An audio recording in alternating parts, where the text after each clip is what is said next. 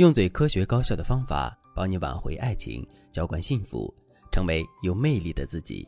大家好，这里是飞哥说爱。那天我在微博上看着有关离婚的话题，有一个超话让大家谈为什么会离婚。除了出轨、家暴等一些底线原因离婚的夫妻以外，还有一些夫妻离婚的原因，在我看来都是可以和伴侣协商解决的问题，根本上升不到离婚这个维度。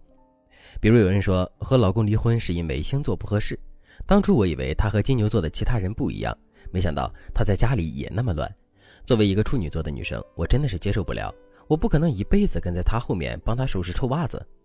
还有人说离婚是因为我不想母乳喂孩子，所以和婆家起了争执。老公不向着我，我就提出了离婚。现在还没领离婚证，但是我已经回娘家住了，估计等明年才能离婚。还有一个男生说我们是闪婚的，结婚后发现感觉没了，他不符合我的预期，我也不符合他的预期。所以，我们目前已经分开了。买房的时候我出首付，我们一起还的贷款。现在就在扯皮房子的归属问题。除此之外，我们已经老死不相往来了。还有一个男生说：“我老婆只知道上班带孩子，我总是能回想起之前和前女友一起在海边看烟花，在酒店彻夜看世界杯的日子。我老婆也不想要一个长不大的老公，所以我们算是和平分手。现在我们偶尔还会一起带着孩子出去玩。离婚后，我觉得他也挺好的，可能只是我们不合适吧。”诸如此类的离婚原因还有很多很多，其中婆媳关系与妈宝男占了一部分，结婚后发现性格不合的占了一部分，结婚以后经常闹矛盾吵架的也占了一部分。我发现导致很多人离婚的原因，不正是我们平时讲课的时候说过无数次的问题吗？只要你想改变这些不好的婚姻状态，都是有方法的。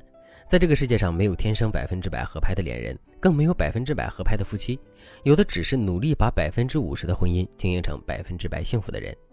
我得承认，不会有人强制性的要求所有人的婚姻都必须得是一生一世一双人，但这并不意味着婚姻是一件随随便便的事情，离婚也不是婚姻出现问题的解药。当你带着问题和矛盾离婚走进下一段婚姻的时候，之前就有的问题也不会突然消失。就像刚才提到的男生，觉得和前女友过浪漫的日子很幸福，婚姻太枯燥了，所以对老婆越来越没耐心，老婆对他也很失望，所以两个人就离婚了。那假如这个男生没有经营幸福的能力，他的下一段婚姻就一定不枯燥了吗？假如他和前女友结婚了，两个人有了孩子，是不是也要上班过日子呢？那时候他就不枯燥了吗？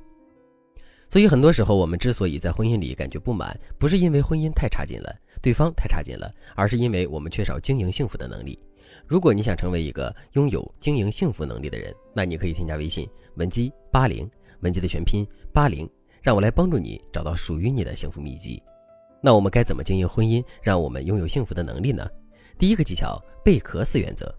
贝壳原则来源于一个故事：一个即将步入婚姻的男人问这个国家里最有智慧的智者该怎么经营一段婚姻。男人对智者说：“我很喜欢我的伴侣，但是我不确定他是不是我要的灵魂伴侣，也不知道我们的婚姻到底该怎么相处。你能给我答案吗？”智者带着男人来到海边，他说：“你现在去沙滩上捡一个最漂亮的贝壳，然后我就告诉你答案。”男人低着头找了很久，捡了一堆好看的贝壳，但是他一直选不出来哪一个更漂亮，于是就一直找，直到快到黄昏，他才把一枚贝壳交到智者手中。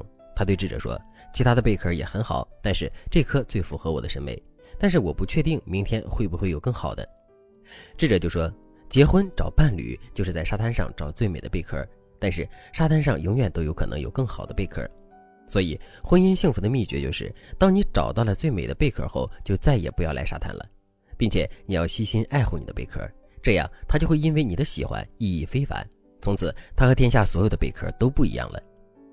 男人听了之后恍然大悟，自然他和妻子的一生都很幸福。后来这个故事就被广泛用在婚姻教育的领域了。他告诉我们，想要一段幸福的婚姻，必须要掌握以下几个原则。第一，婚前谨慎，保持原则，初步筛选伴侣很重要。第二，婚后面对伴侣能够包容接纳，并引导对方按照你的框架对你好。第三，面对矛盾的时候，记住季羡林老先生说过的一句话：假话不全说，真话不说全，这样的婚姻关系才能越来越好。第四，想要保持婚姻幸福，你就要记住，不是因为对方是你的灵魂伴侣你才爱他，而是因为你爱他，他才会成为你的灵魂伴侣。这四点被称为贝壳四原则，也是让婚姻幸福的智慧结晶。基于这四点，你才会心无旁骛地接纳你的伴侣，你才会对对方有耐心。第二个技巧：会示弱但不托付。大家记不记得纪伯伦在《先知》里如何描述男女情感的？纪伯伦说：“你们一起生，还将天长地久的在一起。可在你们之间需留有空隙，好让天堂的风在你们之间飞舞。”什么意思呢？就是说，在幸福的婚姻里，夫妻俩人是需要一定距离的。你们需要保持自己个性和喜好，不要强求对方完全融入你的生活模式，也不要想着把对方改造成另一个自己。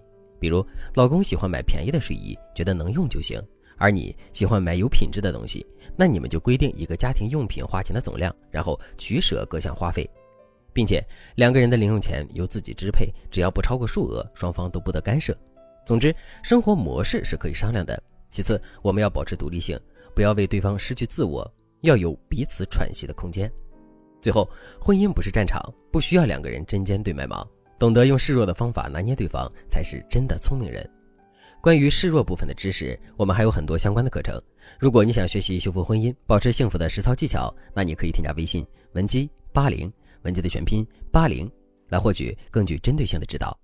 好了，今天的内容就到这里了，感谢您的收听。